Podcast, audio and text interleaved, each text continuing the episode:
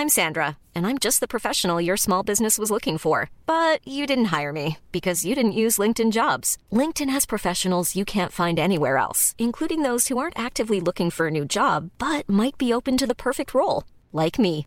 In a given month, over 70% of LinkedIn users don't visit other leading job sites. So if you're not looking on LinkedIn, you'll miss out on great candidates like Sandra. Start hiring professionals like a professional. Post your free job on linkedin.com/people today.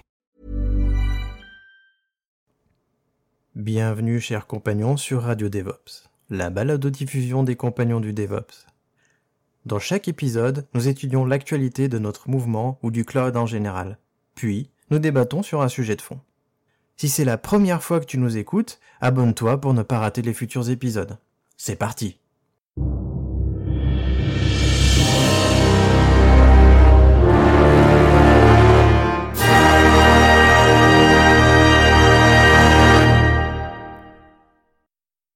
Bienvenue à tous dans ce cinquième numéro de Radio DevOps. Euh, alors pour information, on enregistre ce podcast le 3 avril 2020 et euh, pour vous, a priori, il sortira en mai et on sera probablement sorti de confinement. Mais à l'heure où on enregistre, on est toujours en confinement. Et pour ceux qui se demandent si on risque quelque chose, eh bien non, parce que Radio DevOps depuis le début est un podcast qui est enregistré en full remote. Donc on ne risque rien. Euh, je suis aujourd'hui avec euh, Damir et Erwan et euh, je vais le laisser se présenter euh, pour ceux qui ne connaissent pas. Damir, est-ce que tu peux te présenter s'il te plaît?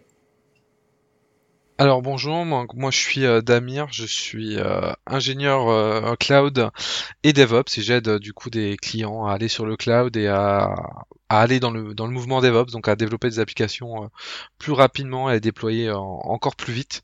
Et je partage pas mal mes expériences techniques et autres sur mon blog, donc damir.fr.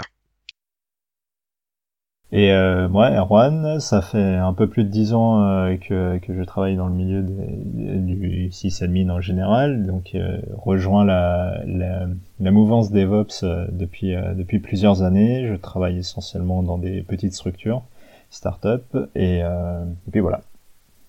Et moi c'est Christophe, je fais partie du collectif de freelance Lidra et on aide nos clients à déployer leurs applications sans couper leurs services et à faire des transitions DevOps. Et aujourd'hui on vous a préparé quelques actus euh, et Damir va nous parler euh, de coronavirus et notamment des sites scolaires qui, euh, qui tombent face à l'affluence. Damir, on t'écoute. Alors oui, encore, comme on vous l'a dit au début, on est encore en confinement, donc on est plutôt, euh, je pense, vers le milieu de la, de la période de confinement total.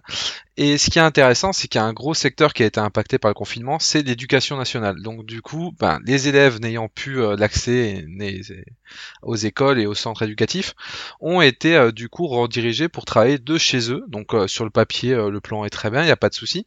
Et pour ça, il existe ce qu'on appelle un plan de continuité pédagogique qui est édité euh, du coup par le ministère et, et des instances du coup de l'éducation nationale. Le petit souci, c'est que euh, sur ce plan, en fait, il donne plusieurs, voilà, plusieurs manières de faire, les outils à utiliser, et il cite notamment beaucoup, en fait, un outil que je pense pour beaucoup d'entre vous connaissez bien, qui sont les outils de Framasoft. Donc sur l'idée, c'est très bien, ils encouragent à aller vers du libre, aller vers des choses qui ne sont pas fermées. Par contre, ça pose un gros souci, ça a posé un gros souci, c'est que Framasoft n'a de un pas pour but euh, d'être un SI de substitution au manquement de budget à l'éducation nationale. Et ensuite, bah, ça fait quand même une forte influence, que vous en doutez bien, pour, pour Framasoft, qui est, je le rappelle, même si c'est assez gros, c'est encore une association, il y a très peu de gens qui, euh, qui y travaillent, il n'y a pas les mêmes moyens qu'un vrai site d'entreprise euh, de, de si grosse taille. Bah, ça a tout simplement fait un fort trafic, même s'ils ont plutôt bien résisté. En fait, ils ont été obligés de réagir et de rajouter un petit encart pour dire que c'est pas à eux, tout simplement, de combler les manques de budget qui sont euh, inhérents à l'éducation nationale, notamment sur la partie technologique et DSI. Donc ça a fait euh, pas mal euh, parler parce que les gens sont un peu offusqués que Framasoft entre guillemets euh, demande aux enseignants de ne plus leur service. Mais en fait, ce qu'il faut bien comprendre, c'est qu'ils visent, ils visent pas les professeurs, ni les administrateurs de l'éducation nationale qui, eux, bah, tout simplement font avec leurs moyens. Je pense qu'il y a vraiment un, manque de budget de, ce point de vue-là, et que tout simplement, bah, si vous n'avez pas les moyens euh, de mettre en place des nouveaux serveurs, de mettre du scaling, des choses comme ça, vous pouvez être très bon administrateur. À un moment, vous pouvez pas faire de la magie non plus, même si tout est virtuel. Il faut une carte bancaire, il faut un compte pour encaisser, il faut des, des moyens pour, euh, pour agir efficacement. Donc du coup, Framasoft, ils ont, euh, ils visaient en fait les décisionnaires, donc euh, tout ce qui va être décisionnaire du budget de l'éducation nationale, tout ce qui est gouvernement et instances politiques.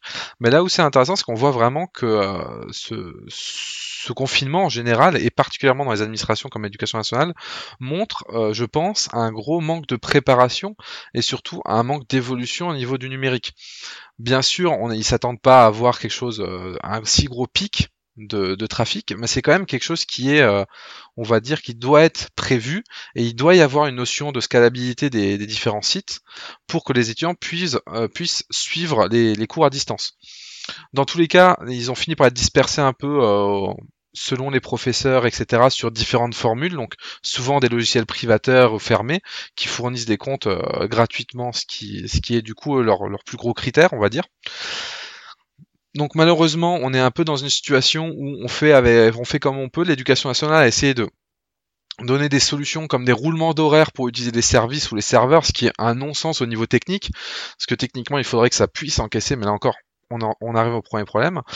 Donc voilà, donc on a une situation où actuellement bah, c'est un peu, c'est un peu du, bricolage et on voit bien ce manque de moyens. Donc maintenant il faut espérer que bah, le fait qu'on remonte ça et qu'on dise là il y a un souci, là on n'a pas été à la hauteur, puisse du coup servir à appuyer des nouveaux budgets et peut-être à, redistribuer un peu les cartes pour fournir des outils de qualité euh, aux professeurs, aux enseignants, aux étudiants et à tout le monde pour travailler dans des bonnes conditions.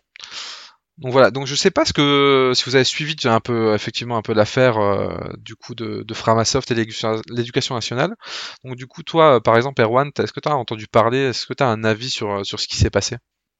Alors, je n'avais pas entendu euh, le, euh, ce, ce sujet-là précisément, mais effectivement, avec le confinement, il y a, il y a plein, plein de services euh, qui, bah, qui, ont du mal à, à, tenir la charge, qui, qui étaient juste pas prêts. Et, euh, et là, c'est l'exemple que tu cites, il est assez, assez criant et, et malheureusement, ça, enfin, c'est déjà se préparer à, à, à, la scalabilité de, de, son service et de son infra et, et, de son archi, bah c'est déjà compliqué. Et, euh, mais alors là, vu euh, vu la dimension dans laquelle il fallait se préparer, c'est sûr que c'est, enfin, on, on, ça demande un investissement et une préparation qui est, où euh, ce genre de service, enfin, c'est, je pense que c'est normal, même si c'est pas excusable, mais que, que, que ça tienne pas. Et, euh, comme tu dis, euh, c'est c'est pas magique. Euh, ça, ça nécessite vraiment euh, des équipes dédiées pour travailler sur ce genre de sujet, ou comme on pourra le voir après, des, des, solutions dans le cloud qui peuvent qui, qui peuvent aider à l'autoscaling, etc. Mais encore une fois, bah, migrer sur ce genre de solution, c'est c'est pas magique non plus. Donc malheureusement, euh, je pense que c'était, euh, enfin, c'était prévisible et, inéluctable. Du coup, effectivement, après on en revient toujours à l'histoire, même si on met des équipes ou si on part sur du cloud public, euh, ça coûte de l'argent. Donc on en revient un peu à la notion de budget, ce qui est un peu, un peu dommage. Je sais pas toi, Christophe, si tu as quelque chose à ajouter là-dessus ou si tu as peut-être une autre vision du, du problème. Alors moi j'avais suivi en effet les problèmes que tu que tu cites puisque je suis Framasoft sur Twitter et j'ai vu en effet qui demandaient de pas utiliser leur, leur instance, ce que je comprends totalement parce que bah c'est pas fait pour et et moi ce que je déplore c'est les moyens des systèmes d'information de l'éducation nationale et de manière globale euh, de notre État parce que on est dans une startup nation et on n'a pas les moyens d'avoir un système d'information national. Moi, je comprends pas. Enfin, surtout que c'est pas comme si euh, on avait beta.gouv qui pouvait euh, aider euh, toute l'éducation nationale à mettre en place des choses, parce qu'on a les compétences, elles sont déjà là et euh, tout ce qu'il faut, c'est une volonté et un, et un budget. Alors euh, ça, ça, pose aussi la question de notre souveraineté numérique, parce que quand je vois que les parlementaires ils utilisent Zoom pour pour discuter en Assemblée nationale, moi je suis totalement affairé, surtout qu'on sait depuis un moment, puis ça, ça sort, ça ressort euh, ces dernières semaines que Zoom euh, a des problèmes et, tout un tas de problèmes. Je vous mettrai euh, la liste des problèmes de Zoom. si vous pouvez ne pas utiliser Zoom, c'est vachement bien. Et je vois en effet ma compagne, elle fait une, une reconversion, elle suit des cours et, et son école en effet utilise Discord. Donc comme tu dis, ça c'est des logiciels privateurs qu'on n'ait pas pu prévoir c'est une chose, mais qu'on n'ait pas une solution de repli euh, nationale, parce que l'État français, ça représente beaucoup d'employés, donc euh, qu'on n'ait pas de système de visioconférence interne, moi je comprends pas. Alors, euh, je voudrais parler d'une autre, de deux autres initiatives. La première, c'est que je sais pas si vous en avez entendu parler, mais OVH a lancé le site Open Solidarity pour justement euh, fédérer et identifier tous les services qui ont été mis en place pour euh, pour permettre justement la collaboration à distance pendant cette période de confinement. Et la deuxième, c'est Scalway qui a mis en place euh, des instances Jitsi gratuites pour pour l'intégralité des gens et qui scale a priori et qui scale bien. Est-ce que vous aviez entendu parler d'Open Solidarity?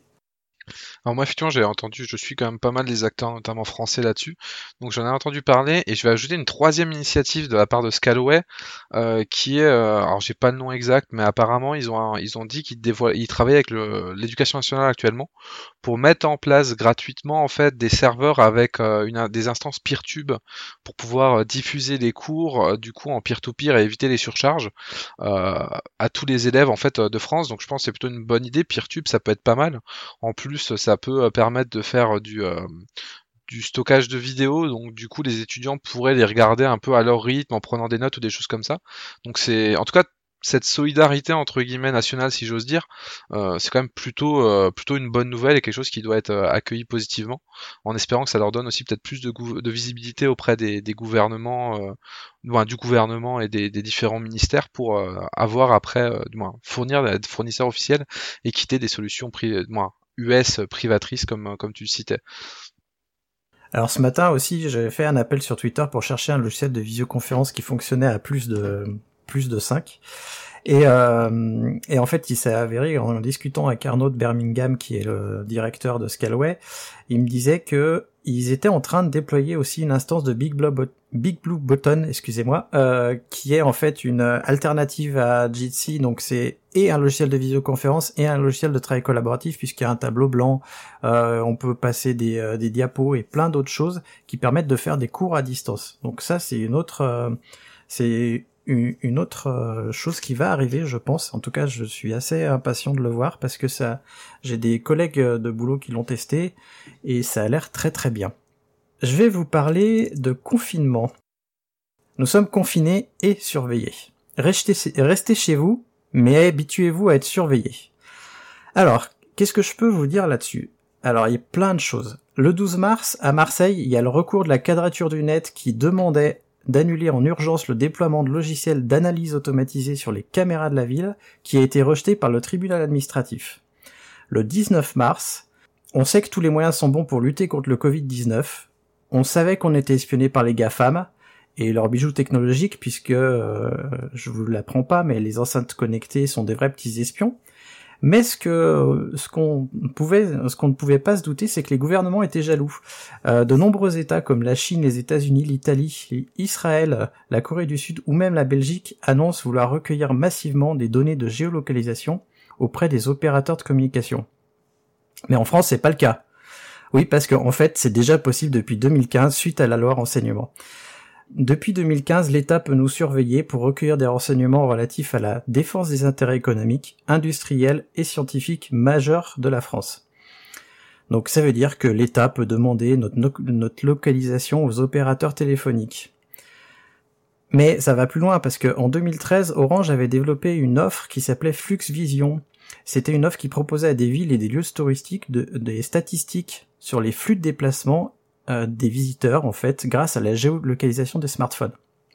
Aujourd'hui, il y a le PDG d'Orange qui essaye de recycler son offre pour informer les villes sur le mouvement de leurs malades ou de leurs confinés.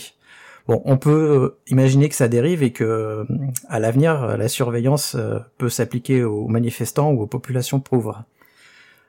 Mais c'est pas fini. Le 21 mars, en fait, il y a eu un vote précipité à l'Assemblée nationale euh, pour une loi d'urgence qui donne au gouvernement le droit de légiférer par ordonnance pour pouvoir restreindre les libertés publiques et modifier le droit du travail pendant la durée du confinement. Euh, sauf qu'on sait qu'après les attentats euh, de 2015, comme je vous l'ai dit, les lois d'urgence sont passées dans le droit commun. Mais bon, c'est pas grave, il y a encore de la surveillance des acteurs privés, puisque le 26 mars, quelques heures seulement après qu'une tribune des annonceurs euh, se plaignait en fait de l'arrêt des investissements publicitaires, la CNIL a décidé de reporter l'application du RGPD sur la surveillance publicitaire. Alors ça, qu'est-ce que ça veut dire? Pour le commun des mortels Ça veut dire que les cookies qui surveillent notre navigation et qui permettent d'afficher des, des publicités ciblées, eh ben, est toujours autorisé. Et euh, le 1er avril, et c'est pas un poisson d'avril, j'aurais bien aimé, mais c'est pas le cas, on a l'attaque des drones qui a commencé, puisque en France, on a basculé dans un état policier, les forces de l'ordre déploient massivement des drones pour contrôler l'application du confinement. Donc là, on est en plein cyberpunk. Il y a des diffusions par haut-parleur des directives du gouvernement et de la surveillance des populations, y compris euh, du suivi de celles qui échappent aux personnes sur le terrain pour pouvoir les sanctionner après. Donc, on sait tous que toutes ces mesures sont nécessaires en cas de crise comme celle qu'on vit, mais en fait ce qui pose question c'est que les lois votées, une fois qu'on a fini la crise, elles restent.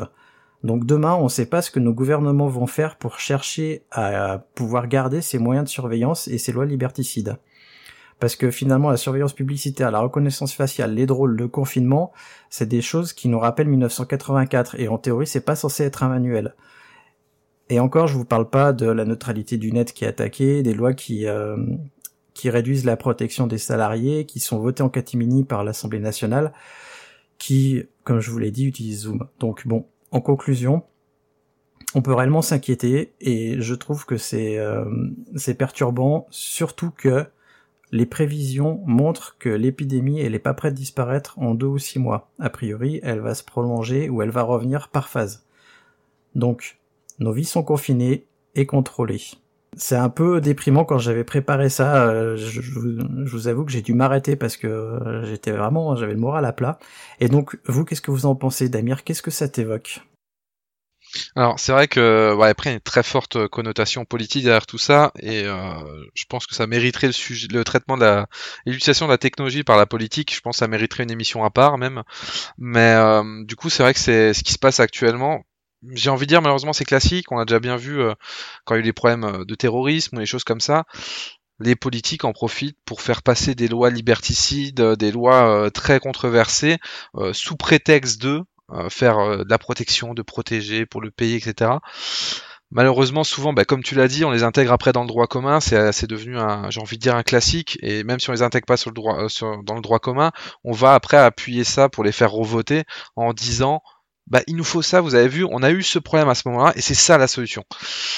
C'est très problématique. Après, il y a, je pense, qu'il y a un gros problème aussi euh, de la classe politique, mais ça, c'est un, un, problème vraiment politique. Mais actuellement, oui, l'éducation à la technologie, on part vers euh, vers un système qui se rapproche de plus en plus euh, d'une mauvaise dystopie. Là-dessus, c'est clair et c'est sûr. On va d'ailleurs voir, il me semble que c'est lundi, du coup, Edouard Philippe a annoncé le déploiement d'une application mobile permettant aux gens de faire euh, leur déclaration sur mobile. Je, suis pressé honnêtement de voir et de pouvoir lancer au moins un petit Exodus Privacy pour voir le nombre de trackers qu'il va y avoir dessus. Donc c'est à voir, mais moi effectivement je trouve effectivement on va pas vers le bon chemin, on n'utilise pas les technologies de la bonne façon. Malheureusement c'est pas pour rien, c'est parce que euh, les gens, euh, c'est pas qu'ils ne connaissent qui ne connaissent pas et qui ne comprennent pas la technologie, c'est que c'est dans leur intérêt de les utiliser à des mauvaises fins. C'est comme quand Orange et les grosses FAI moi pas Orange, mais d'autres FAI disent ah mais il faut reculer l'arrivée de Disney parce qu'il y a une saturation des réseaux. C'est uniquement pour euh, du coup dire ah bah écoutez nous euh, on aurait besoin pour prix euh, pour gérer le réseau. À terme, ce qui serait quand même bien, c'est euh, qu'on puisse du coup enlever la liberté du net et se dire ah bah attends, bah nous on va choisir quel flux est prioritaire, le truc là. C'est pour préparer ça aussi. Donc malheureusement, il y a beaucoup voilà de, choses comme ça un peu politiques derrière qui nous font pas aller du bon côté. Et je pense que ça malheureusement, il faut pas changer les technologies, il faut changer les personnes qui choisissent comment utiliser ces technologies. Mais ça c'est comme je dis un long débat qui pourrait se dans une autre émission. Je sais pas si toi Erwan, t'as as un autre avis là-dessus ou peut-être une autre vision euh, de ces problématiques.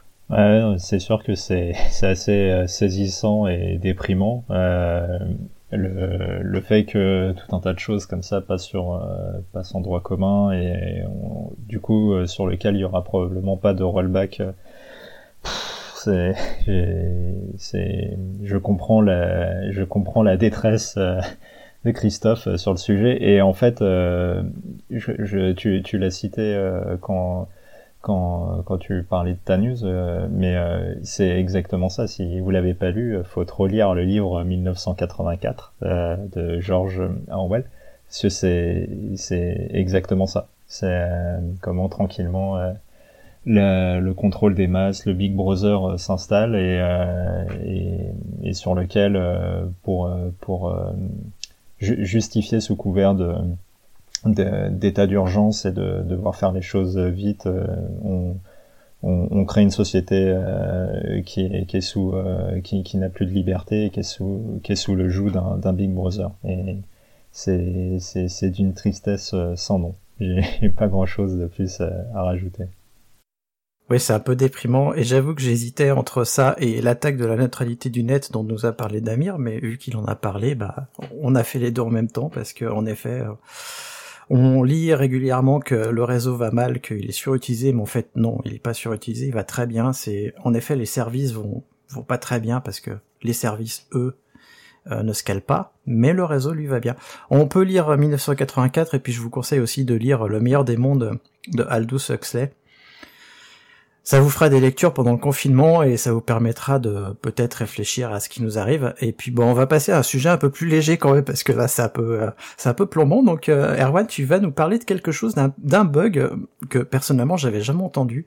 Donc euh, je t'en prie, explique-nous. Si si, euh, vous parlez du fameux bug de 2038. alors qu'est-ce que c'est que ce bug? Donc du coup vous, vous, devez tous savoir que, que sur les systèmes POSIX-like, euh, le, le, le, temps est, euh, est calculé en c'est un nombre de secondes à partir du début euh, de, de l'ère, donc de l'époque, qui est 1970, le 1er janvier 1970 à minuit. Et donc ce, le, la, la, date de, de, votre système est en fait donc un nombre de secondes à, partir de, ce, de cette date-là et qui est stocké euh, dans, qui est stocké dans un entier. Et sur les systèmes 32 bits, bah, du coup, c'est stocké dans un entier euh, de 32 bits. Et forcément, à un moment, bah, on va arriver au, bout euh, de, ce stockage. Et le, bout de ce stockage, bah, c'est le 19 janvier 2038 à 3 heures euh, du matin, 14 minutes et 8 secondes. Donc, euh, grosse panique autour de ce sujet, parce qu'effectivement, on sait pas trop... enfin on sait pas qu'on sait pas trop, mais c'est que forcément le, compteur euh, arrivant au bout, on va commencer à avoir des, des, chiffres négatifs et, du coup l'impact sur le, système euh, va forcément être euh, assez assez grave puisque la, machine ne verra plus la bonne date, etc. Et, donc du coup moi je pensais un peu naïvement que comme ça ne touche que les systèmes 32 euh, bits, bah, que, que c'était un problème dont on était au courant, mais euh, qu'on mettait un peu sous le tapis. Mais en fait, pas du tout. Il s'avère que, que les équipes qui maintiennent euh, le, kernel Linux travaillent sur ce sujet. Et en fait, non seulement elles travaillent dessus, mais en plus elles ont, elles ont proposé un, un, correctif qui sera disponible dans, dans, dans, dans le kernel 5.6, dans les, dans, dans les versions qui arrivent et euh, qui sera backporté euh, jusqu'au kernel 5.4. Et, euh, et, en fait, ce, ce, que va permettre ce correctif, bah, c'est justement de pouvoir aller au-delà au-delà de, de, 2038 et donc permettre à tous les systèmes 32 bits qui, qui auront survécu jusqu'à cette date d'aller au-delà. Et en fait, le, la, le, sans rentrer dans, dans les détails techniques, le, ce, ce nombre de secondes sera stocké un petit peu comme euh, pour du 64 bits, donc sur un entier euh, euh, beaucoup plus grand. Euh, cependant, bah, ça va pas être magique pour autant. C'est que au-delà du, au-delà de, du fait de devoir mettre à jour le kernel, il y a tout un tas de précautions et de mises en garde à, à, suivre. Euh, alors, pareil, je vais pas rentrer dans les détails. C'est très bien décrit dans, dans les différentes communications des, des équipes de maintenance. Mais pour, le, pour finir, le, en gros, euh, le, en, stockant ça sur un, sur un 64, euh, un entier de 64 bits, on arrive euh, du coup à une fin du monde qui, est, qui arrivera quand même, mais qui, qui sera décalée au dimanche 4 décembre euh, de l'année euh, 29 millions, euh, 29 milliards 227 millions 702 659 à 15h30 GMT. Alors, euh, je ne sais pas si vous aviez entendu parler de, ce bug, mais euh, est-ce que est-ce que ça vous parle, Christophe? Est-ce que ça te parle, Christophe, du coup, euh, cette petite news? Bah non, j'en avais jamais entendu parler avant que tu m'en parles, et j'avoue que la fin du monde qui arrivera aussi tard, je pense que c'est la fin du monde informatique, mais on aura d'autres problèmes avant. Moi, je me rappelle que j'avais commencé ma carrière avec le bug de l'an 2000, on avait des soucis aussi euh, qui étaient pas les mêmes, mais euh, mais ça avait occupé beaucoup de gens à l'époque. Et euh, et par contre, ce que ce que tu dis, c'est que finalement, ça va occuper beaucoup moins de monde parce qu'il suffira, en théorie, de patcher nos noyaux Linux. Ce qui m'étonne quand même, c'est que c'est pas toutes les versions 5 qui vont être qui vont être patchées, et seulement le 5 à partir du 5.4 je reste perplexe. J'espère que les gens qui ont des vieux Linux en 2038 seront passés à la 5.4. Non, juste pour euh, ça, il y, a tout un tas d'explications techniques qui est un peu trop pointu pour moi euh, sur le pourquoi c'est pas backporté sur euh, d'autres d'autres versions du kernel. Ok, bah du coup ouais, c'est vrai que c'est c'est quelque chose qui arrive. Ça fait aussi penser que c'est pas le tout de créer du code, faut le maintenir parce qu'au final ça finit forcément par un problème même si on a une bonne qualité de code. Donc euh, c'est toujours bon à rappeler. C'est vrai que j'en avais entendu parler, j'avais peut-être vu la news rapidement sur des threads Reddit. Moi j'étais pas rentré dans les détails et c'est assez intéressant comme euh, comme problématique, une problématique qui changera jamais. Faut gérer le temps, faut gérer des choses comme ça. Donc euh, non c'est très intéressant. Après je me note quand même les dates et je vous conseille de les noter aussi et de décaler toutes vos astreintes si elles sont prévues sur ces sur ces jours-là. Parce que bon, on sait jamais, on sait commencer. Il restera toujours un petit serveur de côté qui aura ça et qui bien sûr euh, gérera quelque chose de très important qui sera interconnecté à tout. Donc voilà, je personnellement je me note la date et euh, j'enlève mon astreinte le jour là. je, suis d'accord pour, euh, pour le problème d'astreinte. Je pense que je ferai plus d'astreinte en 2038. Hum, eh bien, on va pouvoir passer à notre débat et discussion de la semaine enfin du mois plus exactement. Euh, Aujourd'hui, on va discuter de comment est-ce qu'on organise une migration sur le cloud public et euh, comment est-ce qu'on se prépare. Alors la première question euh, qu'il faut aborder quand on euh, quand on va faire une migration dans le cloud public, c'est d'où est-ce qu'on vient? Euh, d'où est-ce qu'on part en fin de compte? on va aller dans le cloud public, mais c'est quoi le point de départ? Donc euh, on a plus, on a beaucoup de cas comme euh, les applications monolithiques, les applications monoservices, etc., etc. Est-ce qu'on vient d'un serveur dédié, est-ce qu'on vient d'un cloud, euh, d'un cloud privé? Du coup, Damir, toi, est-ce que, est-ce que tu as des conseils à donner justement pour se poser ces questions-là? Alors oui, il faut savoir vraiment d'où on vient, donc euh, comme tu disais, les, différentes solutions, il faut aussi connaître son niveau de maturité. Parce que c'est pas le tout de se dire, euh, on a fait du microservice, mais derrière, on n'a rien qui est versionné, c'est un peu fait à l'arrache, avec beaucoup de choses à la main. Faut vraiment voir où on en est niveau maturité, parce qu'on peut avoir euh, des niveaux de maturité qui sont très différentes. On peut avoir un monolithe qui est un, entièrement sur un serveur pour des raisons euh, métiers ou autres, mais euh, qui est euh, parfaitement en infrascode et tout, qui sera beaucoup plus simple à, séparer et à améliorer qu'une application en microservice qui a été faite au tout début de Kubernetes où les gens tâtonnaient un peu. Il y a quelqu'un qui a fait ça à la main, quelqu'un qui a refait ça à la main, quelqu'un qui a fait ça avec un framework YAML qui est plus supporté. Donc je pense qu'il y a vraiment ce niveau de maturité aussi à avoir et le contexte là-dessus. Et une fois qu'on a ça, on peut commencer à réfléchir du coup à notre plan d'action pour aller euh, sur euh, sur le cloud public et surtout comment. Je pense qu'on va un peu l'aborder euh, après le comment et les choses auxquelles il faut faire attention. Mais je pense que voilà, la première chose pour moi c'est vraiment le niveau de maturité. Si on a de l'infrascode, si on a de l'industrialisation, si on a des choses qui sont respectées. Donc ça c'est pour moi c'est une question très importante. Après je sais pas si Erwan, toi tu as d'autres choses que tu vas surveiller en priorité? non, je suis assez d'accord avec ce que tu dis et moi je, je je rajouterais aussi le le, la, au niveau de la préparation que c'est c'est pas un sujet euh, juste euh, euh, ops entre guillemets, euh, que c'est un vrai sujet euh, technique qui qui va impacter et, le, qui va impacter tous les différents corps de métier de, de l'équipe tech, aussi bien les, les les devs parce que probablement qu'il y aura des choses à revoir.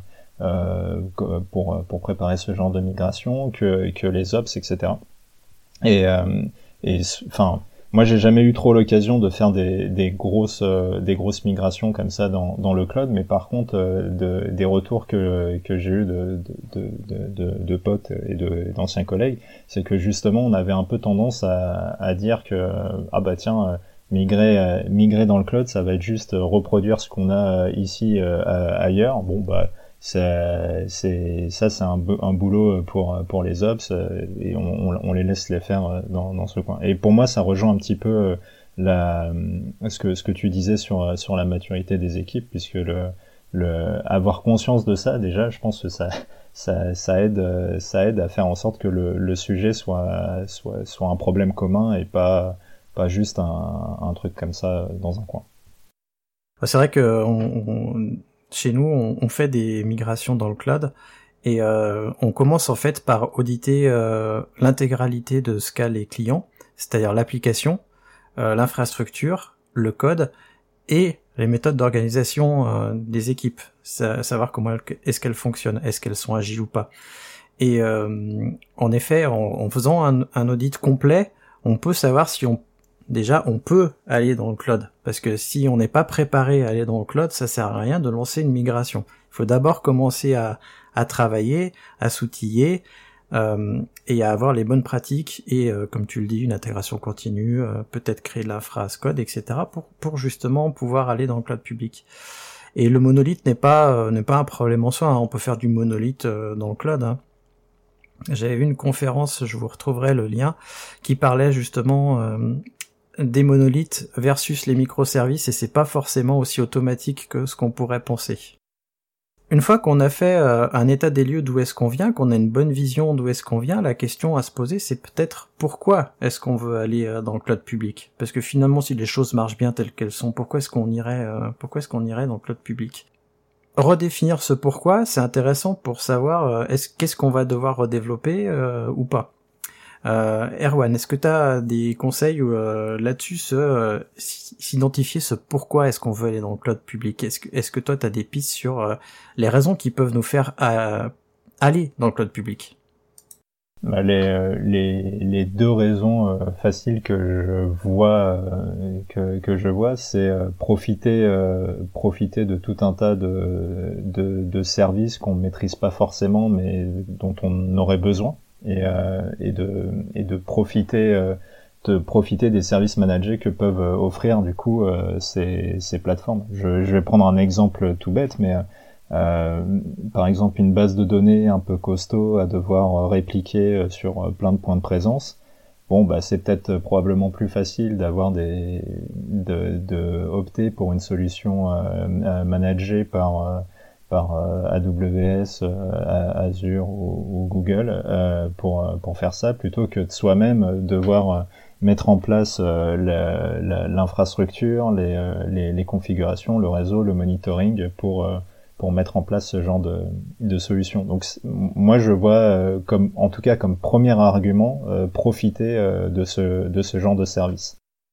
C'est vrai qu'il y a un deuxième argument aussi qui peut venir bah, du coup qui vient compléter ça aussi, c'est de se dire qu'on va déporter quand même une partie du travail qui est aussi notamment bah, la gestion de ce service. Donc sa maintenance, les mises à jour, les choses là, c'est quand même quelque chose qu'on déporte à, quelqu'un d'autre. Donc on va économiser du temps sur les équipes. Donc on a des petites équipes et on sait aujourd'hui euh, dans notre contexte que c'est très dur d'avoir des euh, beaucoup de gens qualifiés euh, ou même si c'est pas très dur, ça va coûter très cher. Bah souvent le cloud en fait il est aussi utilisé pour ça, pour se dire bah toute la partie un peu run chiante de mise à jour des middleware, des choses comme ça, on va dire c'est AWS qui l'a fait. Nous on va essayer de se concentrer sur faire plus de choses sur euh, sur les services un peu plus hauts. Donc c'est quelque chose qui complète vraiment ce, ce point-là. Après il y a, il y a un autre point que, que je vais aborder, c'est aussi pour euh, du coup la la mise à l'échelle, si je le dis en français, euh, pour euh, des applications aujourd'hui qui évoluent très vite, qui ont un grand nombre d'utilisateurs, et bah, c'est pas toujours facile, on va dire humainement, de euh, humainement et techniquement de se dire bah je vais raquer 10 serveurs en plus parce que j'ai besoin d'augmenter la puissance de mon application. Donc on va pouvoir se dire bon moi sur le cloud c'est à la console donc si demain j'ai besoin de 30 serveurs parce que je cas classique qui arrive très souvent en entreprise, bah demain on a entendu la com nous dit on, a, on va passer au JT de TF1, bah avec le cloud on va très facilement pouvoir scale, alors que sur euh, sur une infra, si on prend vraiment le truc à l'ancienne en interne avec des serveurs physiques et peut-être un peu de virtu, mais quand même beaucoup de physique, on va être très vite limité. On va se dire, bah là en fait il faut racheter du matériel, ça prend euh, tant de semaines pour être commandé, passer par les achats, après il faut l'intégrer, des choses là. Donc là je pense que ça peut être intéressant. Et je sais pas si toi euh, Christophe, il y a un autre point important qui te qui viendraient compléter tout ça? Alors oui, en effet, l'élasticité c'est super important. L'exemple que tu cites, je l'ai vécu en fait. j'avais j'avais créé une infrastructure justement pour un client et euh, ce client-là passait un soir sur TFA et il m'a demandé euh, ah Christophe euh, là on va avoir beaucoup de visites est-ce que pendant 3 4 heures on peut augmenter le nombre de serveurs? Et moi j'ai fait ouais, il y a pas de problème, on va passer de 1 à à 4 serveurs et puis voilà, enfin on avait deux serveurs. Donc on a augmenté à 4 serveurs, on a pris des serveurs un peu plus gros et puis c'est passé comme une lettre à la poste. Pour moi, je vois deux autres raisons. La première, c'est pour la haute disponibilité, ce qui rejoint un peu l'élasticité, c'est-à-dire que euh, on veut avoir euh, un service qui est disponible tout le temps. Et pour ça, il va falloir redonder des choses et c'est beaucoup plus facile de le faire avec un cloud euh, public. Alors je dis pas que c'est pas facile de le faire avec une infrastructure classique, hein. j'ai juste c'est plus facile de le faire. Et ce qui rejoint la haute disponibilité, c'est justement le fait de supporter le nombre, un nombre de visites important. Parce que ça, c'est un indicateur qui, pour moi, est essentiel il faut passer au cloud à partir du moment où euh, si on est sur un serveur dédié, bah, notre serveur dédié ou nos services sur le serveur dédié arrivent plus à suivre et qui tombent régulièrement. Et là, il n'y a pas de 36 solutions, c'est il faut passer au cloud, euh, faire plusieurs frontaux, euh, avoir une base de données managée comme vous le dites, et voir carrément utiliser que des services managés. Ça, c'est un, une vraie plus-value. Souvent, d'ailleurs, je vois les éditeurs de solutions, ils ont pas beaucoup d'ops donc le fait de pas avoir beaucoup d'ops, c'est aussi pour moi une raison de passer sur le cloud public avec des services managés. Euh, parce qu'il y a beaucoup de devs, mais finalement il y a encore assez peu d'ops. Je sais pas euh, quelle est votre perception là-dessus. Oui, moi je suis assez d'accord. C'est euh, passer dans le cloud, c'est aussi se retirer de certaines tâches récurrentes de, de run. et donc quand tu manques de ressources ops pour t'en occuper, bah ça, ça peut être euh, ça, ça, peut être intéressant effectivement de, de, de faire le de, de, faire un mouvement euh, vers, vers, le cloud pour ça. D'ailleurs, c'est essentiellement pour ça que tu as beaucoup de, de startups qui, alors je, on, on, met sous le tapis les histoires de crédits qu'elles peuvent récupérer, etc. Mais tu beaucoup de startups qui commencent euh, directement dans le cloud parce que souvent les équipes, bah, c'est des équipes de dev qui doivent aller vite, qui veulent pas se prendre la tête à à monitorer, à, à, faire des backups ou j'en sais rien, et, et puis même à s'occuper de l'infra en général. Elles veulent aller vite et, euh, et pour, pour, pour toutes ces raisons, euh, les, euh, les solutions cloud peuvent être une bonne, une bonne, une bonne approche. c'est vrai qu'il y a un point, du coup, j'y pense, qu'on peut aussi, du coup, rajouter à, à tout ça, c'est tout simplement je dirais euh, l'agilité. Dans la mesure où euh, demain vous êtes euh, moi je sais que j'ai beaucoup de cas où je suis des clients qui sont un peu gros.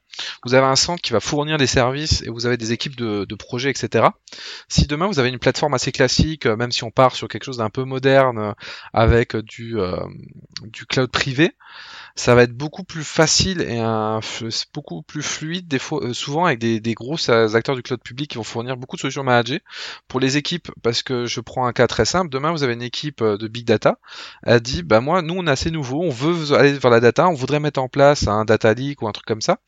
Bah, si jamais vous êtes dans une organisation classique ça va remonter aux équipes d'infrastructure et on va leur dire bah faut que vous appreniez que vous montiez en compétence sur tel techno pour mettre en place le middleware le gérer le superviser gérer le run tout ça. Donc ça a demandé un très gros coût humain. Alors que sur un truc, euh, sur un truc, sur une solution cloud publique, bah souvent vous allez un peu laisser un peu plus de liberté aux équipes. Vous allez dire bah vous le gérez. De toute façon, souvent vous avez aussi euh, you run it, euh, you, you build it, you run it.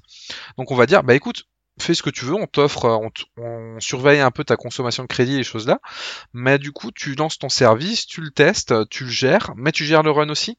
Mais du coup ils vont être plus libres là-dessus, ils vont peut-être être un peu plus euh, agiles du coup parce qu'ils vont pouvoir faire tourner les solutions plus vite, ils vont pouvoir plus vite tester, itérer, s'améliorer. Donc c'est un aspect aussi je pense qui peut être intéressant dans, beaucoup d'entreprises aujourd'hui et qui séduit notamment les grands groupes souvent où bah, dans les process classiques il fallait demander des VM, ça prenait des mois parce qu'il fait que ça passe par les achats, etc. Donc c'est un souvent ça ça rajoute beaucoup de fluidité là-dessus aussi. Faut pas, je pense qu'il faut pas l'oublier comme point. Mais là, tu parles carrément d'une transition DevOps pour les grosses entreprises.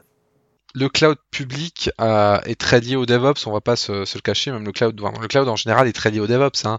C'est euh, c'est un outil, c'est un des plus gros outils du décolle DevOps. Ça aujourd'hui, c'est euh, le cloud. On, on va pas se mentir. Souvent, c'est un, une grosse base des, gros projets DevOps. Même si on peut faire du DevOps sans faire de cloud, hein, je, je dis pas du tout qu'on est obligé d'avoir les deux, mais souvent, quand on dit on va partir sur une stratégie DevOps, on va faire reposer une partie technique sur le cloud comme je dis, parce qu'il y a de la, il y a de l'agilité qui est amenée. Je suis assez d'accord. Une fois qu'on a défini le pourquoi et qu'on sait d'où on vient, euh, il faut travailler sur nos applications. Donc si on n'a pas fait euh, l'audit d'application dont je parlais euh, au moment de, de, de regarder d'où on vient, bah il faut le faire quand même parce que une application, quand on va vouloir la migrer dans le cloud, on peut pas la prendre et hop l'acheter sur sur le cloud, ça, ça c'est pas possible. Alors et quels sont vos petits tips ou euh, ce que vous regardez dans les applications pour voir si on peut faire une migration dans le cloud avec certaines applications? Erwan, je te laisse la parole. Voilà, vague, euh, vague sujet. Euh, je saurais pas. Euh, je, vais, vais pas mentir, comme c'est des sujets que j'ai jamais trop traités, euh, vu que je, je travaille essentiellement sur des boîtes où il y a tout à faire. Donc, il y j'ai pas trop de notion de de, de transition comme ça, donc j'ai jamais eu l'occasion de faire des, euh, des, des, audits. Mais, euh, mais, mais effectivement, le, je, je pense que le, le, premier réflexe que, que beaucoup de gens doivent avoir quand, quand ils font, euh, enfin quand ils envisagent de, de migrer sur le cloud, c'est, c'est de se dire, bah tiens, on, on, on, va refaire exactement la même chose que ce qu'on a actuellement, mais on va le dupliquer, dupliquer directement là-bas. Euh, ce qui euh, ce qui pourrait être euh, ce qui pourrait ressembler enfin être quelque chose de, de raisonnable parce qu'on se dit bah on a quelque chose qui fonctionne là bah ça si on reprend la même enfin le même type d'archi ça, ça va fonctionner ailleurs mais mais du coup du coup on profite pas de si, si on fait que ça, on, on, on, va on va pas profiter de tous les avantages qu'on a cités sur le pourquoi c'est intéressant de, de bouger là-dessus. Donc euh, le ce que ce que je regarderais euh, si j'avais des choses comme ça à faire, c'est que je regarderais euh, directement s'il y a des briques qui sont faciles à, à bouger dans le alors bien sûr si c'est des gros monolithes c'est peut-être pas aussi évident mais en tout cas de de, de voir si euh, on peut pas commencer par des, des, des choses par exemple des, un serveur de, de fichiers statiques si si on peut pas le mettre dans dans, dans euh, par exemple sur un S3, euh, si euh, si on peut pas justement pas petite brique par petite brique les voir s'il y a des choses qui peuvent être bougées et remplacées par des, par, par par des briques managées ou ou déjà enfin ou, en tout cas mieux adaptées dans, le cloud que ce qu'on ce qu'on a actuellement. Mais je pense que Damir est bien mieux bien, enfin, elle est plus habituée que moi à ce genre d'exercice, donc du coup, euh, je suis tout oui. Euh, du coup, oui, effectivement, je pense que, que tu as tout fait raison. On a aujourd'hui euh, souvent des équipes qui se disent bah, on va aller dans le cloud, et surtout des grosses entreprises il faut qu'on mette tant d'applications sur le cloud. Et bien sûr, quand tu veux mettre plein d'applications sur le cloud, qu'est-ce que les équipes font? Elles font ce qu'on appelle du lift and shift, c'est-à-dire elles prennent ce qu'elles ont en on-premise, elles font un copier-coller sur le cloud je pense pas que ce soit la bonne approche pour plusieurs raisons. Bah, comme Erwan le disait, je pense la première c'est qu'on profite pas simplement des bénéfices du cloud public. Je pense que c'est une raison de coût. On va pas se le cacher. Si c'est pour faire la même chose que ce que vous faisiez avant sur du cloud public, vous allez avoir une facture qui va exploser et vous allez avoir le secteur des achats qui va venir vous voir et vont faire ouais, euh, nous on nous a parlé de FinOps, d'optimisation des coûts, c'est pas vraiment ça. Donc du coup, il y a cette problématique qui est super importante, c'est n'allez pas sur le cloud public dans l'idée de se dire on va faire un copier-coller faites pas du cloud public, vous avez d'autres solutions qui seront sûrement plus adaptées à ce que vous faites. Ensuite, moi, les choses que j'ai tendance à regarder euh, du coup en premier, c'est comme je dis le niveau de maturité, donc voir euh, s'il y a déjà de l'infrascode, s'il y a déjà de, l'industrialisation, s'il y a ces choses-là sur lesquelles je vais pouvoir me baser, on va dire, euh, pour pour améliorer les choses, pour le redécouper, pour passer des choses sur du, du service manager. Ensuite, je vais regarder quelque chose qui peut paraître tout bête, mais c'est simplement les versions des soft et des middleware utilisés pour vérifier si euh, s'il y a des choses qui sont trop vieilles qu'il va falloir euh, mettre à jour. Si jamais on va pouvoir utiliser Service Manager, parce que par exemple si on utilise du Postgre mais on utilise un très vieux Postgre, c'est pas sûr qu'il soit supporté sur du cloud public. Donc je vais commencer à regarder toute cette chose là pour déjà voir s'il y a des nécessités de redéveloppement un peu plus gros. parce que souvent dans les migrations, il y a rarement de grosses équipes de développement euh, dédiées. Donc je vais regarder un peu euh, ces besoins-là et me dire que bah, si demain on, a besoin de mettre à jour Postgre, bah, il va peut-être avoir un peu de redéveloppement à faire. Donc je, vais signaler un peu, tout ça. Pareil si c'est des, versions de middleware. Ensuite, je vais regarder un peu toutes les dépendances du projet. Donc euh, s'il y a des grosses dépendances en interne, des choses comme ça pour l'interconnexion. Je vais regarder aussi après, euh, du coup, dans la dépendance, tout ce qui est CI, CD, est-ce qu'il y en a, comment ça se passe, comment ça marche, est-ce qu'elles sont compatibles avec le cloud dans la mesure où est-ce que les flux sont ouverts, est-ce que la, les RSSI ont validé, des choses comme ça. Et aussi, tout simplement, les données. Ça, c'est quelque chose qui me paraît très important. C'est que le cloud public, a, a plus, plus grande raison, le cloud public américain, pour moi, il faut pas envoyer tout et n'importe quoi dessus au niveau de la data. Il y a le Cloud Act et des choses comme ça. Mais il y a on en a déjà parlé dans certains épisodes de souveraineté et euh, dans des épisodes solo de, Christophe. Donc je pense qu'après il faut regarder vraiment euh, la partie donnée. Si on n'a pas d'informations vraiment sensibles, pas d'informations euh, qui qui seraient peut-être un peu dangereuses à mettre à mettre sur du, du cloud, et s'il y a vraiment des informations trop sensibles, bah, j'ai tendance à dire plutôt no go, hein, et ça, ça m'arrive souvent de voir des, des, des, choses avec des applications sensibles où on hésite à les, à les, mettre dans le cloud, et au final on se dit bah non c'est trop sensible, on les mettra pas dans du cloud public. Donc voilà, ça c'est les points que je vais regarder. Après toi, je sais pas Christophe, si t'as un petit point ou un petit tips euh, pour ça qui te, qui te paraît plus pertinent que l'autre? Ouais, moi la première chose que je regarde dans l'application, c'est si elle est cloud ready. Et si elle est cloud ready, pour moi, il y a, y a un truc qui est évident, c'est de regarder si elle respecte les 12 facteurs. Donc les 12 facteurs, ça permet de vérifier que notre application elle pourra bien être déployée dans le cloud sans problème. Notamment on peut le premier qui me vient et ce qui est le plus important que je regarde en premier c'est est-ce que l'application elle stocke des données sur le serveur? Est-ce qu'elle est stateless? Est-ce qu'elle est sans état? Si elle n'est pas sans état, il faut déjà commencer par la rendre sans état et puis à ne plus stocker des choses sur le serveur. Parce qu'on sait très bien qu'en fait c'est très facile de stocker des données, des sessions, euh, des images sur le serveur et ne pas se poser de questions. Et si on le fait, on peut pas l'envoyer dans le cloud. Parce que si on fait ça en l'envoyant dans le cloud, vu que en fait dans le cloud nos euh, bah déjà nos serveurs ils sont plus nombreux, euh, bon, on sait pas où va être stockée l'information, sur quel serveur, et puis surtout si le serveur il tombe, en théorie c'est pas grave, on en relance un et puis voilà. Sauf que s'il tombe et que les données sont dessus, ben on les perd. Et alors là, on peut pas aller dans le cloud euh, avec des applications comme ça. Pour moi, ça c'est vraiment c'est essentiel et comme comme tu dis, je vais reprendre ton expression, c'est no go si jamais l'application respecte pas les 12 facteurs et dans ce cas-là, il va falloir travailler à la faire respecter. Ah, une fois qu'on a fait le tour, justement, qu'on a bien amélioré nos, applications, et euh, qu'on sait, euh, qu'on sait à peu près d'où on vient, et pourquoi on le fait, bah il faut définir le où on va. Donc définir l'infrastructure cible, puisque euh, maintenant qu'on a l'application, qu'elle est bien cloud ready, eh ben comment est-ce qu'on va la déployer, c'est quoi les briques de base, etc. et alors là, on a plusieurs plusieurs choses. Euh, toi, Damir, qui a l'habitude, est-ce que tu peux nous dire euh, ce que tu fais en fait dans ces moments-là que tu définis l'infrastructure cible? Bah alors je vais me servir justement de, la précédente étape qu'on citait pour euh, construire, euh, pour voir déjà ce qui est possible de passer en Service Manager, parce que pour moi c'est l'intérêt du, cloud public. Donc je vais voir ce que je peux mettre en service manager. Comme tu le disais aussi, bah, faire peut-être un petit inventaire de ce qui est possible, ce qui est stateless ou pas. Euh, c'est-à-dire ce que je vais avoir du mal ou pas à mettre dans de l'autoscaling group, euh, peut-être dans du Kubernetes, dans du dans des choses comme ça. Donc ça je vais je vais un peu faire réutiliser, réutiliser bien sûr mon, inventaire euh, pour construire une infrastructure cible et je vais essayer de me coller en fait des différentes de coller au maximum euh, tout ce qui peut l'être dans du service manager, toujours en faisant gaffe à, garder les aspects de sécurité, parce que le cloud, euh, c'est quand même sécurisé. Euh, je parle bien de sécurité, pas de privacy, c'est vraiment différent.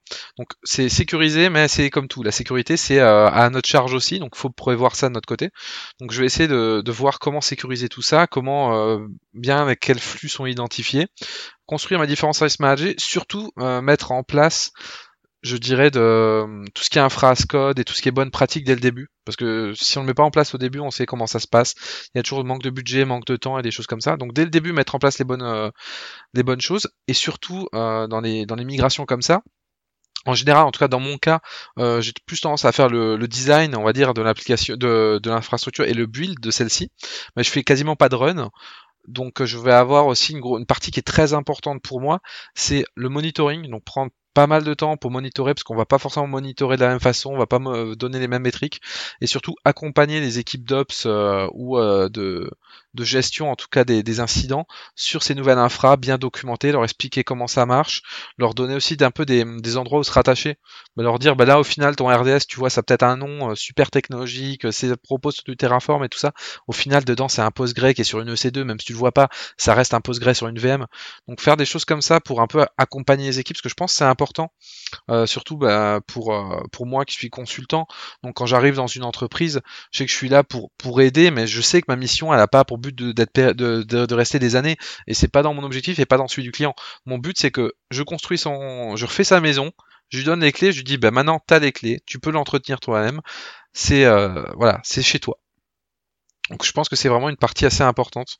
Euh, ensuite, il y a aussi la partie bien sûr euh, un FinOps comme on l'appelle, donc maîtriser ses coûts. Alors c'est pas forcément ne pas avoir de coûts FinOps, c'est les maîtriser, c'est-à-dire on va, on a, cette application, on sait que ça va nous coûter dans tel range et on surveille que ça dépasse pas parce que bah ils ont votre numéro de carte de crédit, du moins au-dessus de votre entreprise, ça peut aller extrêmement vite les factures, hein, on le, sait. Donc voilà, ça c'est les, choses que c'est un peu ma manière de, procéder, ma vision de la chose.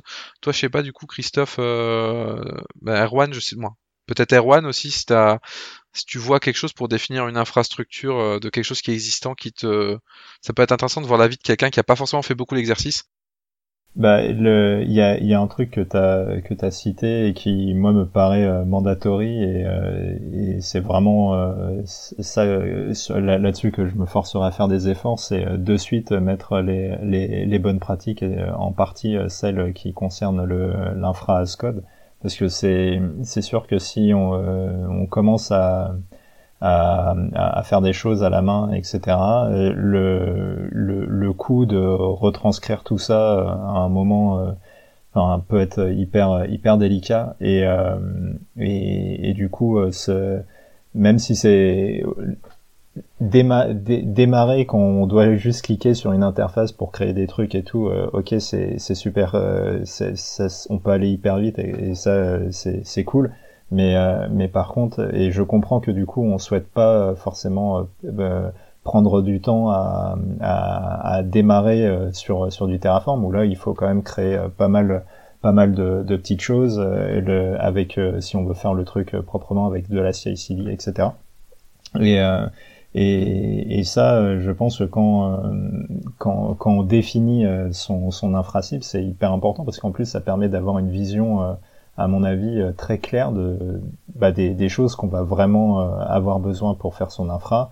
Et, euh, et du coup, enfin pour, pour la review, etc. Je pense que c'est, enfin, il y a un coup de démarrage qui est important à tout de suite pas faire de l'infra as code, mais mais qui me paraît hyper hyper important pour la suite d'un projet de, de cette envergure. Alors merci, euh, parce que du coup ça va faire une transition parfaite.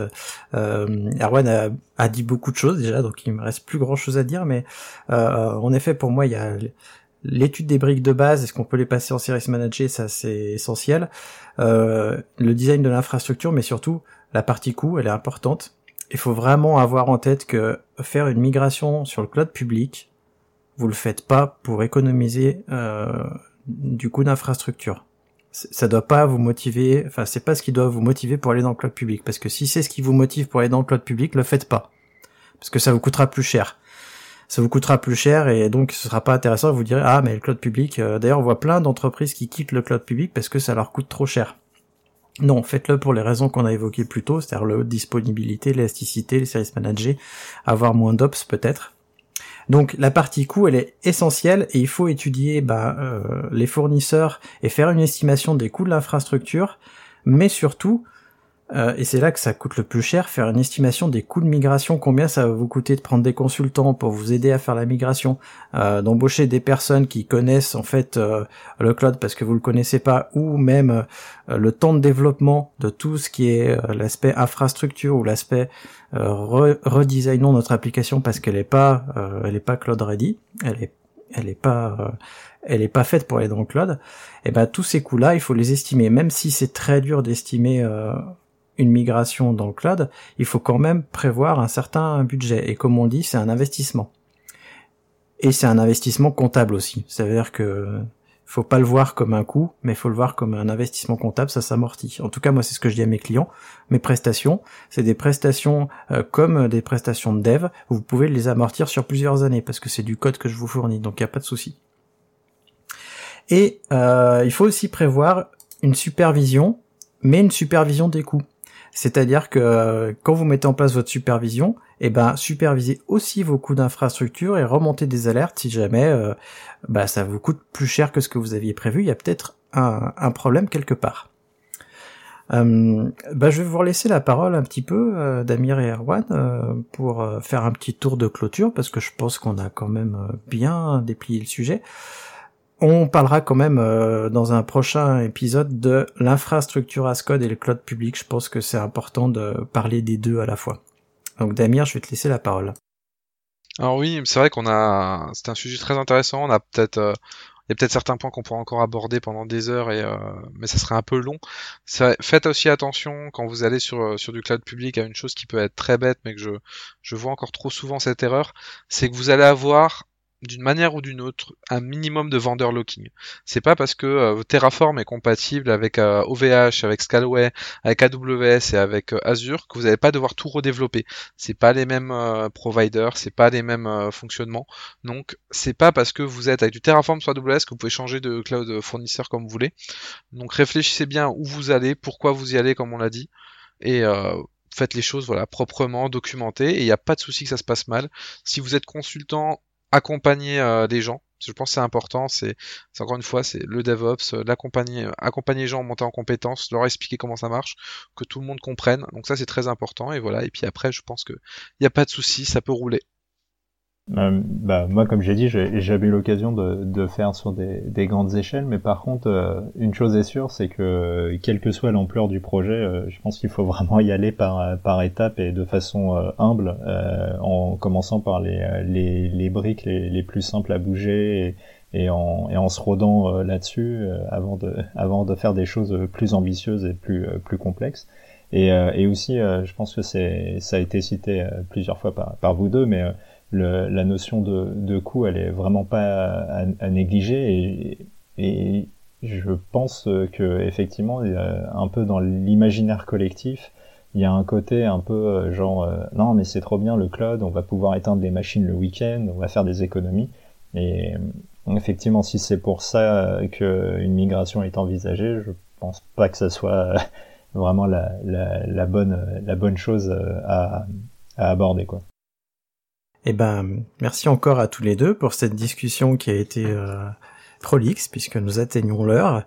Euh, si vous avez des questions que vous voulez qu'on aborde, vous pouvez les poser sur question.compagnon-devops.fr et euh, bon, écoutez, on, a déjà plein de sujets, mais allez-y, rajoutez-en parce que on, parfois on manque d'idées, donc donc si vous voulez, allez-y. Euh, pareil, si vous voulez participer au podcast, comme je vous l'ai dit, il est complètement remote, donc il euh, n'y a pas de souci, quel que soit l'endroit où vous habitez, euh, on pourra vous trouver une place. Donc venez sur la communauté des compagnons et venez en discuter avec nous.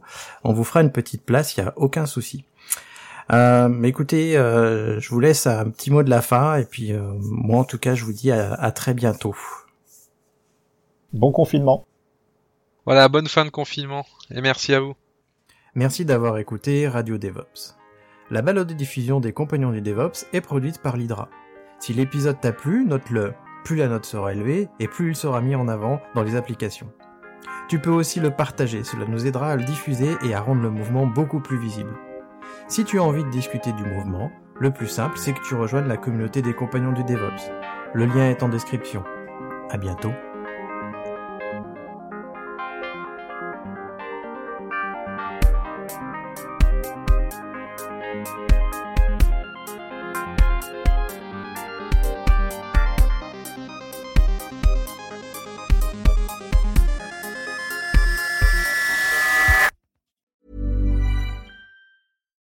Hi, I'm Daniel, founder of Pretty Litter. Cats and cat owners deserve better than any old fashioned litter. That's why I teamed up with scientists and veterinarians to create Pretty Litter. Its innovative crystal formula has superior odor control and weighs up to 80% less than clay litter. Pretty Litter even monitors health by changing colors to help detect early signs of potential illness. It's the world's smartest kitty litter. Go to prettylitter.com and use code ACAST for 20% off your first order and a free cat toy. Terms and conditions apply. See site for details.